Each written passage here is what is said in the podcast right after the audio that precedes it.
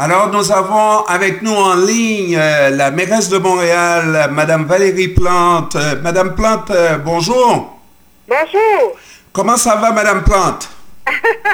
Ben, écoutez, aujourd'hui, on a, on a un beau samedi plein de soleil. Alors, je pense que ça va faire du bien à tout le monde. En tout cas, moi, ça me fait du bien.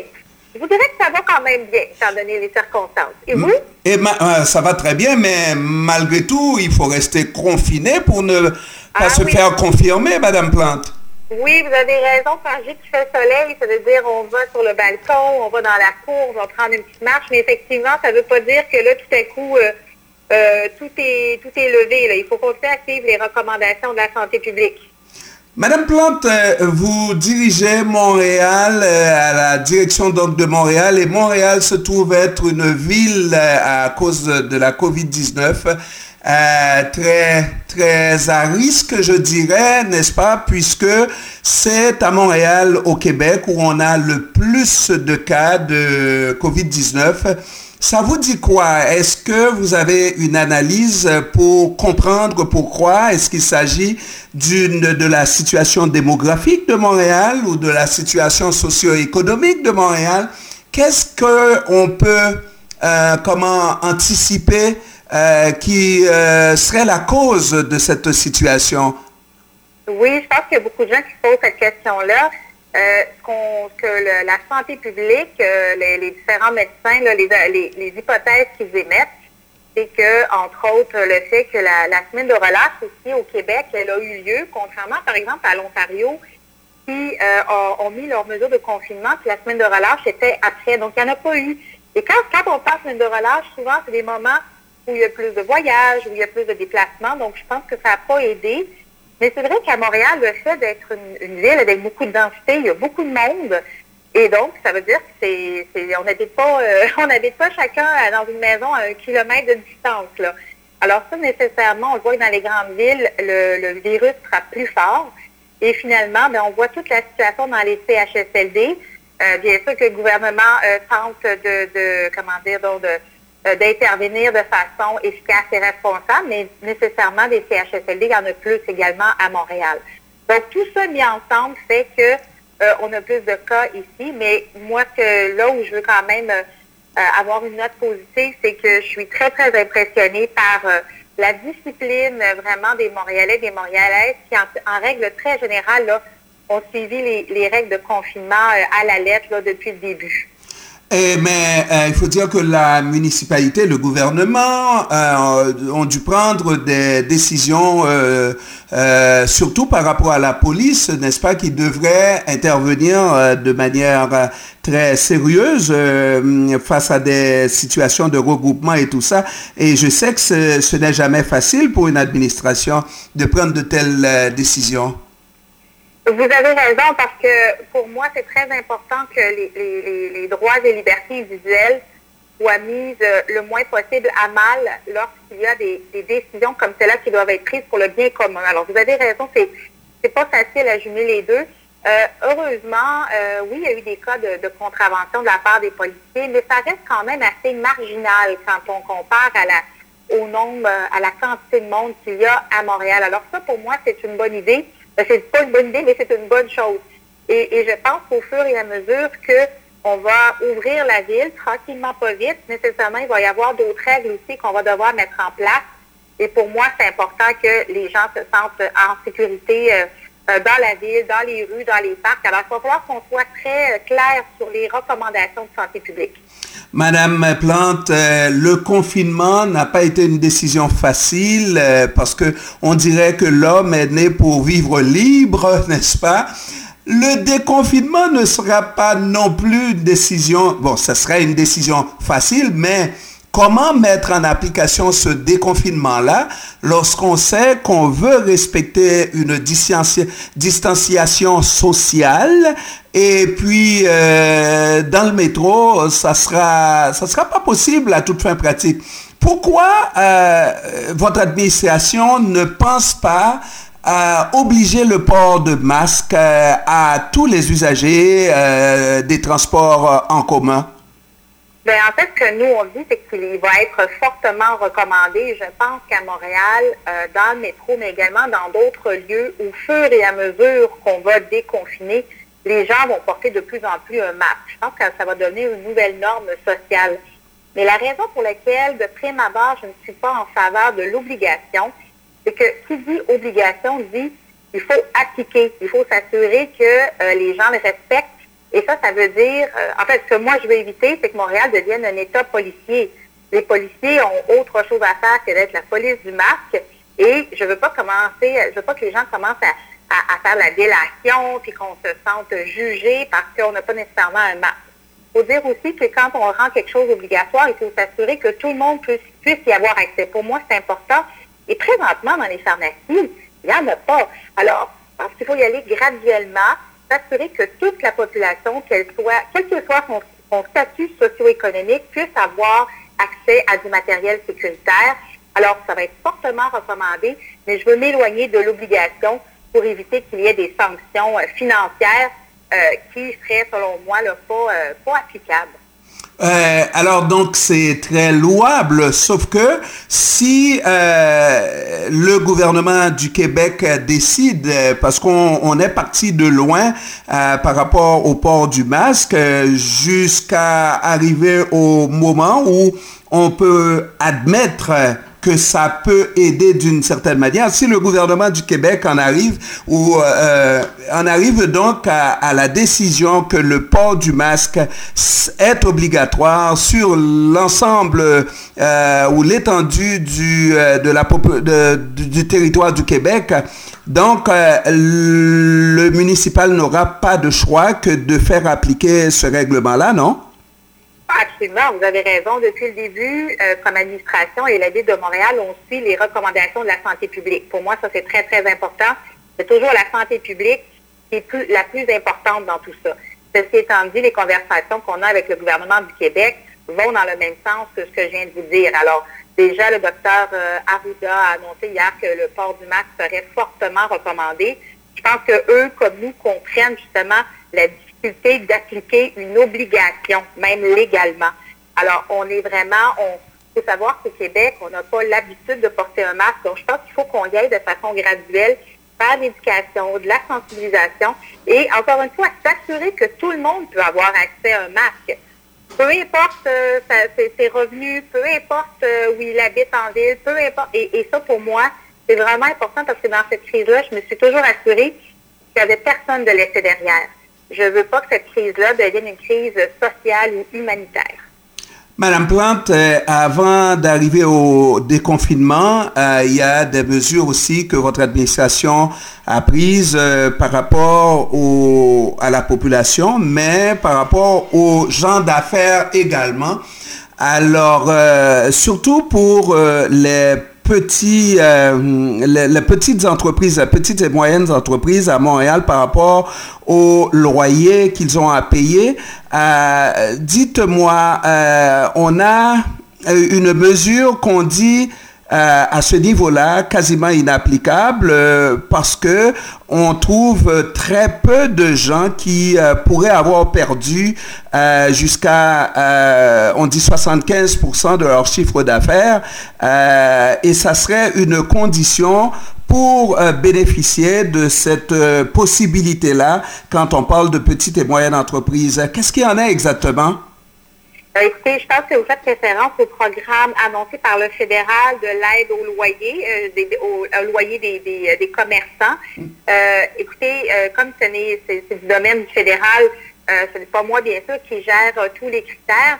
Mais ce que je peux dire, c'est que nous, on accompagne les entrepreneurs, les petites entreprises d'ailleurs.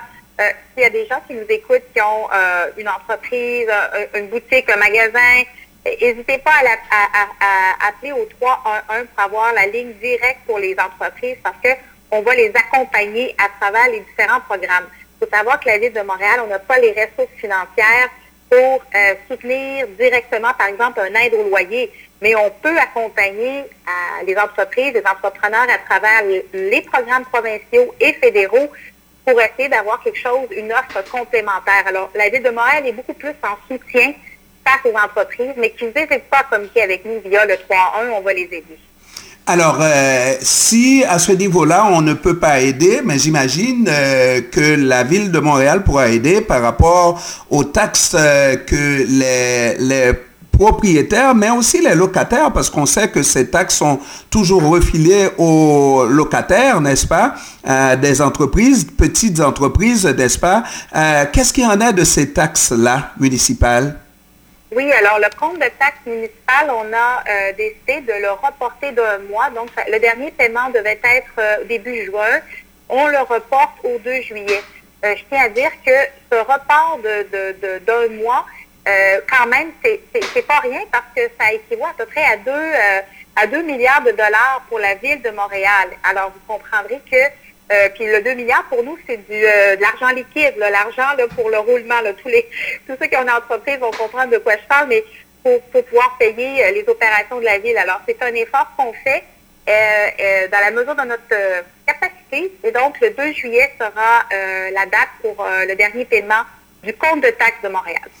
Alors, on nous dit également que avec la COVID-19, ben, c'est pas seulement euh, euh, un montant de 2 millions ou milliards qu'on va perdre, que la ville va perdre, c'est beaucoup plus que ça en termes de manque à gagner. Euh, Est-ce que la ville va s'astreindre à faire un déficit dans ce cas-ci? Est-ce que la ville ou les villes ont la capacité, euh, de par leur statut, euh, d'être en déficit? C'est une bonne question parce que le municipal est le seul palier qui ne peut pas faire de déficit. C'est dans la loi. Alors nous, on doit avoir un budget équilibré. Euh, et donc, ça veut dire que présentement, on est en train d'essayer de trouver des solutions pour enlever, comment dire, donc, mieux équilibrer le budget. Mais ça va nous demander, on fait en même temps des démarches pour, pour aller chercher de, euh, de l'aide au provincial et au fédéral. Euh, ce que je tiens à dire, c'est que pour nous, moi, ce que je veux éviter à tout prix, c'est qu'il y ait une hausse de taxes parce qu'on sait à quel point pour les Montréalais, c'est déjà difficile en ce moment. Euh, depuis le début qu'on est, que je suis au, pouvoir, les taxes ont toujours été à l'inflation et c'est là-dessus qu'on veut miser. Mais on va avoir besoin de, de, de, des autres paliers de gouvernement parce que la ville de Montréal, on s'occupe euh, bien sûr de, des poubelles, des, des, des parcs, on s'occupe euh, des matières recyclables, on s'occupe des routes, on s'occupe de tellement de choses, euh, des services aux citoyens de base. Alors, on va avoir besoin d'aide pour équilibrer notre budget.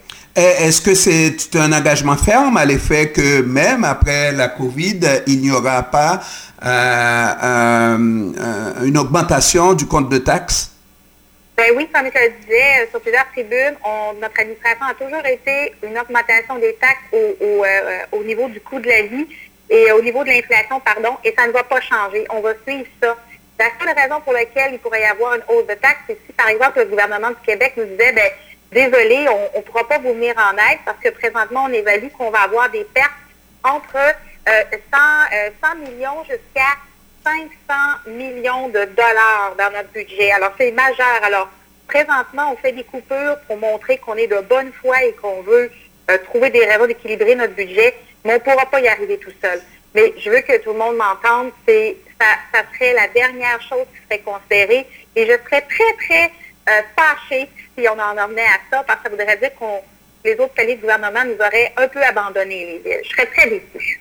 Madame Plante, il y a euh, un groupe de pression euh, qui euh, a demandé que les élus donnent ou prêchent par l'exemple en consentant une réduction de salaire. Qu'est-ce que vous en pensez?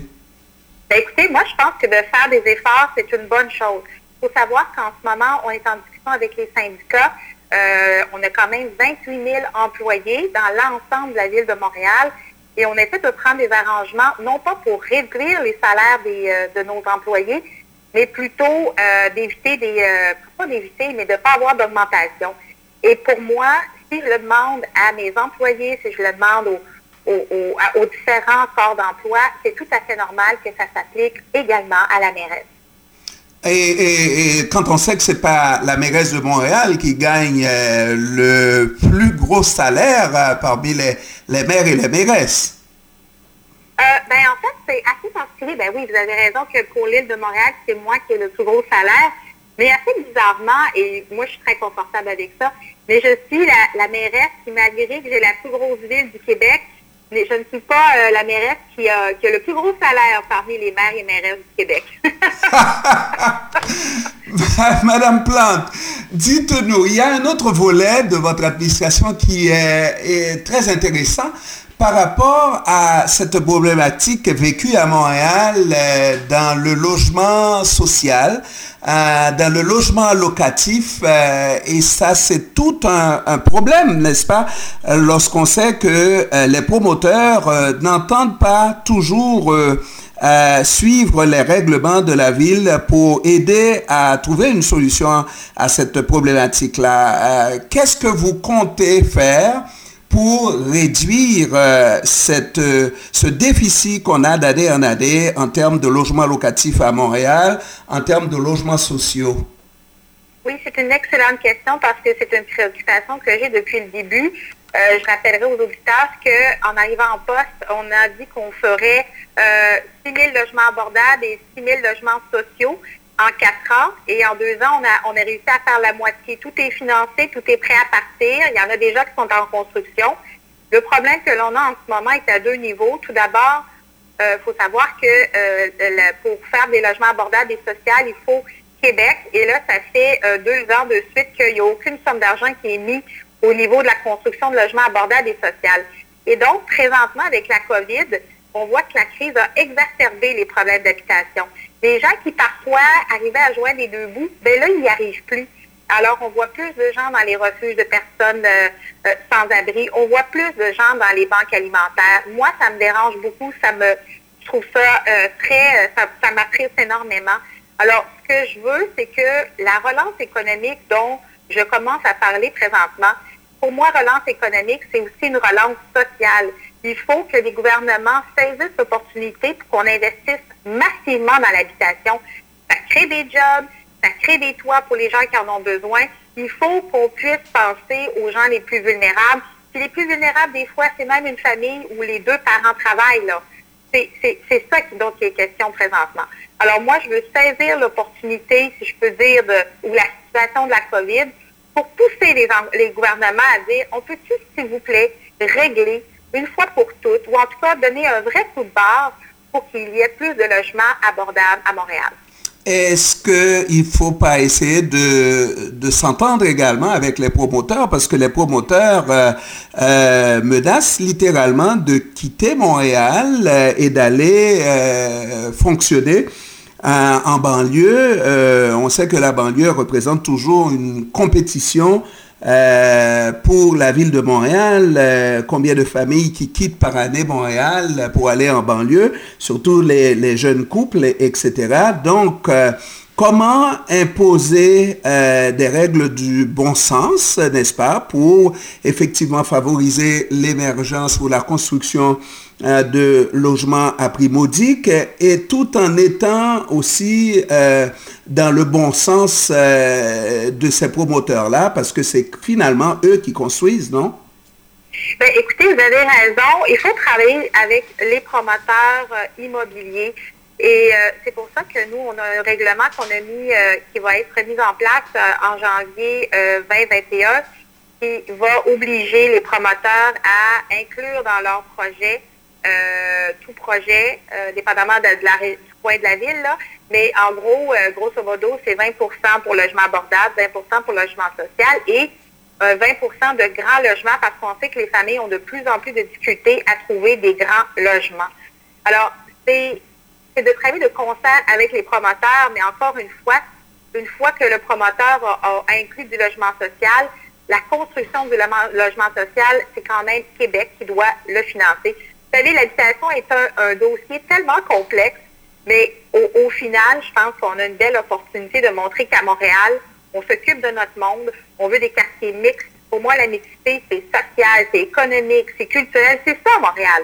Mais, vous semblez, mairesse, que euh, vous faites abstraction, en fait, de cette difficultés qu'on a, que vous avez, que l'administration a avec ces promoteurs-là euh, qui n'entendent pas collaborer parce que eux, leur objectif, c'est faire de plus en plus d'argent et lorsque vous leur imposez certaines conditions qui ne leur sont pas toujours favorables, alors ils grincent des dents et ils font mine de vouloir aller en banlieue, non?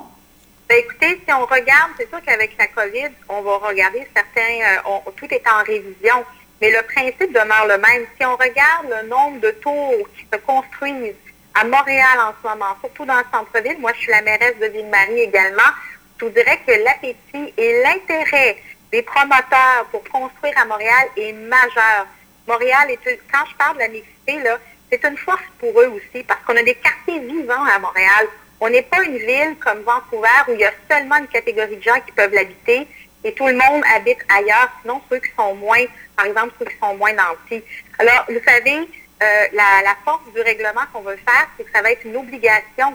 Ils ne pourront pas, les promoteurs ne pourront pas juste dire, ah ben, moi je le fais pas. On va les accompagner, on va trouver des façons de travailler avec eux. Mais au final, je suis convaincue que Montréal va devenir, va se démarquer à travers le pays, à travers le monde, parce qu'on va être capable de garder plein de gens différents. Moi, je veux pas une ville où il y a juste une catégorie de gens qui peuvent l'habiter. Oui, c'est très juste. Par contre, euh, euh, avec euh, les travaux, personne ne peut être contre la vertu. On veut que la ville soit belle, soit en état, etc. Mais vous avez de ces tronçons, de ces secteurs où il y a de ces travaux et qui durent et qui durent, ça fait fuir les, les commerces, n'est-ce pas? Vous avez de ces locaux vides, n'est-ce pas? Locaux commerciaux et il y a une proposition à l'effet de euh, comment changer la vocation de ces locaux commerciaux pour éventuellement euh, faire en sorte qu'ils euh, soient des locaux locatifs, habitables. pourquoi vous n'y allez pas de cette façon-là pour pouvoir donc, comment dirais-je, faire en sorte que euh, nous ayons euh, une ville beaucoup plus conviviale où les gens peuvent habiter euh, dans les logements autrefois commerciaux mais qui sont vidés parce que ces gens-là, ces commerces-là ont dû quitter Montréal. Ben, écoutez, il y a comme plusieurs éléments dans, votre question qui est très pertinente. Euh, on est euh, on est en train de, faire euh, ben là, avant la COVID, mais bientôt il va y avoir les, données qui sont ressorties de la consultation sur l'occupation des locaux commerciaux vacants. Et ce que ça montre, c'est que, un, les, les, les commerces, les acteurs commerciaux locaux, c'est vraiment important pour le dynamisme d'un quartier. Alors, moi, je ne serais pas nécessairement en faveur qu'on ferme les, les locaux commerciaux pour qu'ils deviennent habitables. Ceci étant dit, on est en train de regarder comment certaines artères, je vais prendre Saint-Denis par exemple, comment est-ce qu'on pourrait garder euh, le, commerce, le local euh, sur euh, vitrine Capignon sur rue, pardon, au rez-de-chaussée pour du commerce, mais pouvoir faire de l'habitation ou de la location commerciale en haut de ces locales-là pour justement s'assurer qu'il y a une vitalité et un dynamisme, puis une mixité aussi des usages, comme on dit. Donc, je comprends votre, votre point de vue il est bon. La seule chose que je pense qu'il faut éviter, c'est que ça soit la même, euh, la même recette partout aussi, parce qu'on a des quartiers euh, qui ne vivent, pas, pas nécessairement les mêmes problématiques au niveau euh, du commercial. Mais clairement, le commerce de détail est en transformation. Le commerce électronique a vu changer toutes nos habitudes et nécessairement, que ce soit ici à Montréal, à travers le pays ou à travers le monde, les artères commerciales voient les, ont beaucoup de défis mais on va essayer d'accompagner le plus possible euh, la transformation du, commerce de détail sur eux. Dernier volet, Madame Plante, euh, euh, c'est la question des minorités dans l'administration montréalaise. Est-ce que votre administration est parvenue à faire plus à, intégrer beaucoup plus de gens parce que Montréal, c'est une ville, je pense que vous êtes bien fier de diriger une ville multiculturelle, multiethnique. Est-ce que votre administration est parvenue à faire plus que les précédentes par rapport à l'embauche de ces gens de minorités euh, culturelles, minorités ethniques? Oui, c'est une très bonne question. Euh, pour moi, c'était important tout d'abord de montrer euh, ma préoccupation euh, très forte pour une meilleure représentation au sein de mon équipe. Et je parle bien sûr euh, de toute mon équipe politique, de mon cabinet. Ça, c'était une première un premier défi que je me suis donné. Et là, je pense que j'arrive tranquillement à, réussir à, pouvoir montrer, à mettre de l'avant des personnes ici de différentes communautés culturelles qui ont tellement apporté dans le processus décisionnel de la Ville de Montréal. Maintenant, au niveau des élus, bien, il y a des élections qui s'en viennent l'année prochaine, donc ça sera une belle occasion de pouvoir également présenter différents candidats, candidates de d'autres, euh, ici de différentes, euh, avec de différents horizons. Et sinon, au niveau de l'embauche, je vais pas vous revenir. Laissez-moi, on pourrait s'en parler euh, parce que je n'ai pas les chiffres, les derniers chiffres, mais il y a énormément d'efforts qui ont été mis dans l'embauche. Euh, on a fait beaucoup d'efforts aussi au niveau euh, des, stages. On peut parler des communautés culturelles, mais je voudrais aussi dire des communautés autochtones qui sont très, très absentes euh, à la ville de Montréal ou dans les instances en général. au niveau des forces policières également, on pousse beaucoup, beaucoup pour avoir des programmes qui sont structurants et aussi pour s'assurer que les gens issus des minorités culturelles réussissent à monter dans l'échelle parce qu'on ce qu'on a réalisé, c'est que souvent les gens euh, euh, si je peux dire.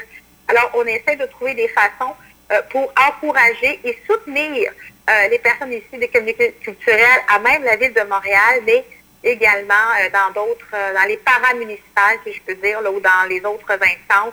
ça peut passer par des. On, pousse beaucoup pour qu'il y ait des plus de diversité sur les conseils d'administration où la ville est demandée à contribuer. Donc, euh, on, travaille fort là-dessus, mais je, je, c'est pas parfait, mais je suis, euh, contente du travail euh, des avancées qu'on a fait. et, on va rester à ça pour, parce que c'était mon avant-dernière. Maintenant, la toute dernière, Madame Plante, par rapport au profilage racial, on sait que euh, tout le monde est sensibilisé à la question. C'est une question euh, qui se pose depuis de nombreuses années, mais on a vu dans les dernières études que la police de Montréal euh, n'est pas parvenue à régler, à résoudre ce problème-là.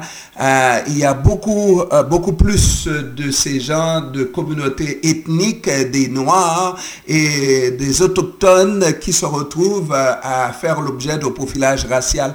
Est-ce que la ville de Montréal a un rôle à jouer euh, pour euh, arrêter euh, cette situation-là, faire en sorte que ça cesse, ou est-ce qu'il faut s'en remettre toujours à la structure policière pour résoudre seul ce problème-là? Pour moi, c'est évident que la Ville de Montréal a un pouvoir euh, d'influence et de conseiller auprès du SPVM. Euh, j'aimerais juste pour vous donner un exemple, vous savez bien que c'est un problème, le profilage racial dont on parle depuis longtemps. Euh, quand on est arrivé en poste, on a commencé à discuter avec le SPVM. On, a réalisé très rapidement, surtout après la, première étude là, qui, qui collectait de l'information sur le profilage, la commission sur le profilage social et racial, qu'on n'avait jamais fait d'études indépendantes pour prendre les données et les analyser. Et je sais que pour des gens qui nous écoutent, peut-être ça a l'air très abstrait, très bureaucratique, mais je pense que euh, pour pouvoir poser des gestes euh, au bon endroit, il faut absolument faire une analyse. Et on a demandé, j'ai demandé à ce que euh, l'analyse soit faite non pas par le SPVM, mais par des chercheurs indépendants. Et les constats qui, ont été établis étaient, euh, comment dire, euh, percutants. Là. Et le chef de police de la Ville de Montréal a accepté le diagnostic. Même chose pour moi. Et donc, on est en train, je dis on, mais bien sûr, on a demandé au SPVM euh, de prendre leurs responsabilités et de mettre en application déjà des, façons pour contrer ce qu'on pourrait, comment dire, le, le, profilage plus général. alors, pour moi, c'est un excusez-moi l'anglicisme, work in progress, mais à laquelle je peux vous assurer que mon administration prend ça très au sérieux. Ce sont de grandes organisations. Ça prend un certain temps seulement de la sensibilisation, de l'éducation, de la formation pour en arriver à faire des changements culturels ou, organisationnels. Mais entre vous et moi, il y a le SPVM et c'est important parce que bien sûr, ils ont un pouvoir, n'est-ce pas, institutionnel. Mais je pense que cet exercice-là doit s'appliquer également à l'ensemble de la société parce que malheureusement, on le sait, il y a encore beaucoup de différences au niveau, par exemple, de l'employabilité, dépendamment de la couleur de notre peau. Madame Valérie Plante, euh, mairesse de Montréal, euh, vous nous aviez promis euh, de nous parler, de venir directement à la radio. Entre-temps est arrivée la COVID-19. On a pu faire cette entrevue par téléphone. je vous en remercie, mais je voudrais que vous prendriez l'obligation de euh, de venir directement à la radio une autre fois quand il y aura plus de Covid parce que la Covid sera derrière nous, n'est-ce pas, à un moment donné, n'est-ce pas, et on aura beaucoup d'autres choses à nous dire, n'est-ce pas? Absolument, ça va faire plaisir. C'est toujours un plaisir d'aller vous voir en studio. Comme ça, on peut se regarder dans le blanc des yeux. et se dire les vraies affaires.